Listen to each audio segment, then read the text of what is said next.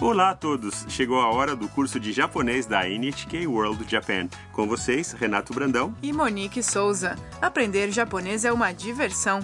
Hoje apresentamos a lição 37 sobre como explicar que há algum problema.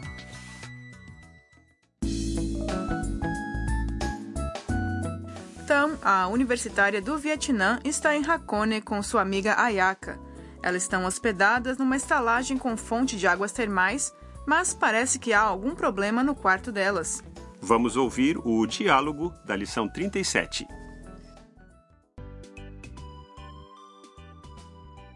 あれテレビがつきませんね本当だおかしいねフロントに電話してみますすみませんテレビがつかないんですが少々お待ちください 担当の者が伺います Vamos estudar o diálogo fala por fala. Então, está tentando ligar a televisão usando o controle remoto. あれテレビがつきませんね E a TV não está funcionando. Ayaka diz: 本当だおかしいね Tem razão. Que estranho. Tam diz. フロントに電話してみます Vou ligar para a recepção. Tam fala ao telefone. すみませんテレビがつかないんですが Por favor, a TV não está funcionando. A funcionária responde: 少々お待ちください Espere um minuto, por favor. 担当の者が伺います Vamos enviar alguém. Tam conseguiu explicar bem a situação em japonês. E agora vamos ouvir o diálogo mais uma vez. あれテレビがつきませんね 本当だ。おかしいね。フロントに電話してみます。すみません。テレビがつかないんですが。少々お待ちください。担当の者が伺います。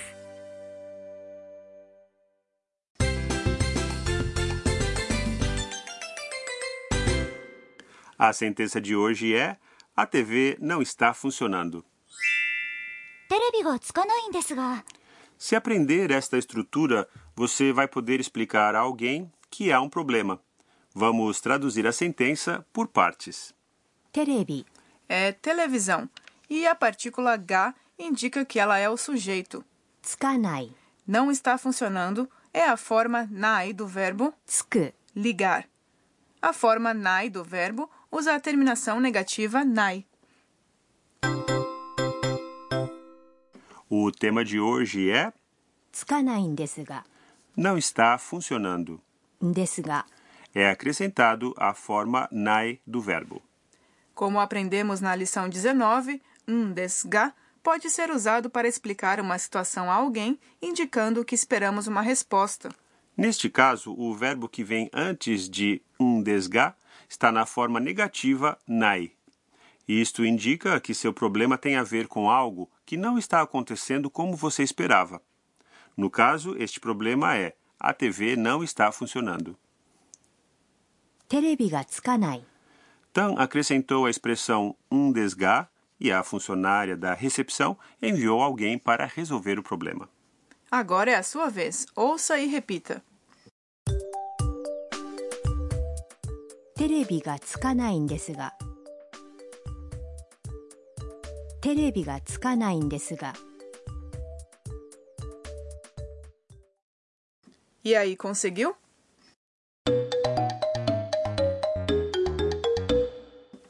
Agora vamos ouvir outra conversa entre uma hóspede e um funcionário de hotel. Qual será o problema desta hóspede? すみません w i f i のパスワードがわからないんですが パスワードですね。こちらです。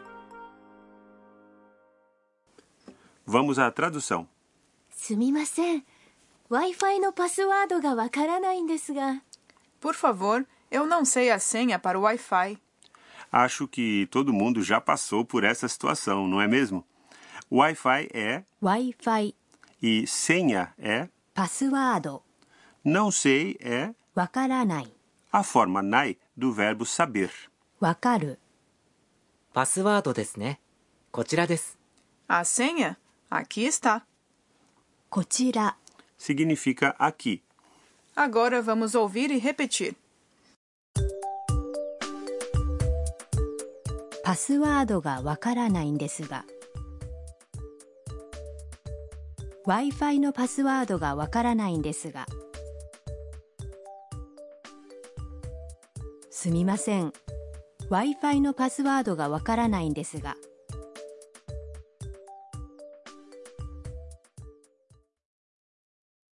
Pode parecer um pouco longo, mas com prática você consegue.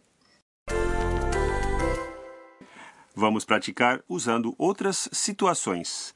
Imagine que você está na frente do seu quarto de hotel, mas a chave eletrônica não está funcionando. Como você explica para um funcionário que você não está conseguindo abrir a porta? Abrir com chave é 鍵が開く a forma nai do verbo 開く abrir é. 開かない開かない Tente começar a frase com sumimasen. すみません鍵が開かないんですが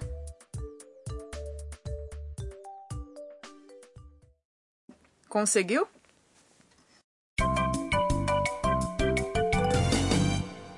A frase extra de hoje é a que a recepcionista do hotel disse para a Tan.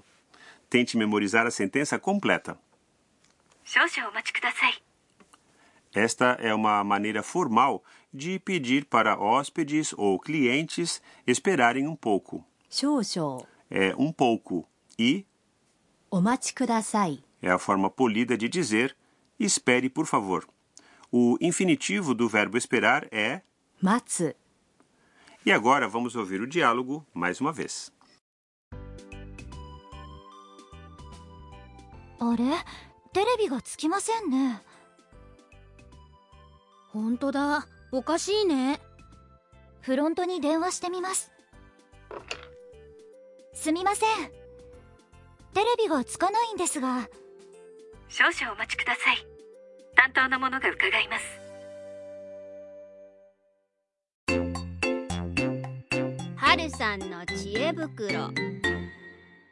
E chegou a hora dos conselhos da Haru-san. Hoje sobre as estalagens tradicionais do Japão.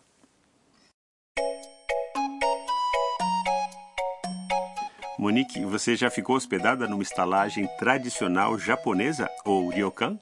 Claro, assim como a Tam, também me hospedei em Hakone. O serviço é bem tradicional mesmo. Por exemplo, os quartos das estalagens típicas são de tatame, placas de palha trançada e precisamos tirar os sapatos antes de entrar. E geralmente tem um kimono de algodão ou yukata para os hóspedes usarem no hotel. Algumas estalagens servem a refeição no quarto. Pratos tradicionais japoneses feitos com ingredientes da região e decorados com esmero e beleza. As atendentes que trazem a comida são simpáticas e gostam de conversar com os hóspedes. Depois do jantar, algumas estalagens esperam até os hóspedes irem para o banho para fazerem as camas, que são os futons desenrolados sobre o chão de tatame. Muitas pessoas gostam de tomar banho várias vezes durante sua estadia, logo depois da chegada, antes de dormir e outra vez ao acordar. Usar um kimono de algodão, tomar banho quente com água de fontes termais, apreciar a culinária japonesa e dormir num futon. Ficar numa estalagem tradicional, ryokan, é uma experiência totalmente japonesa.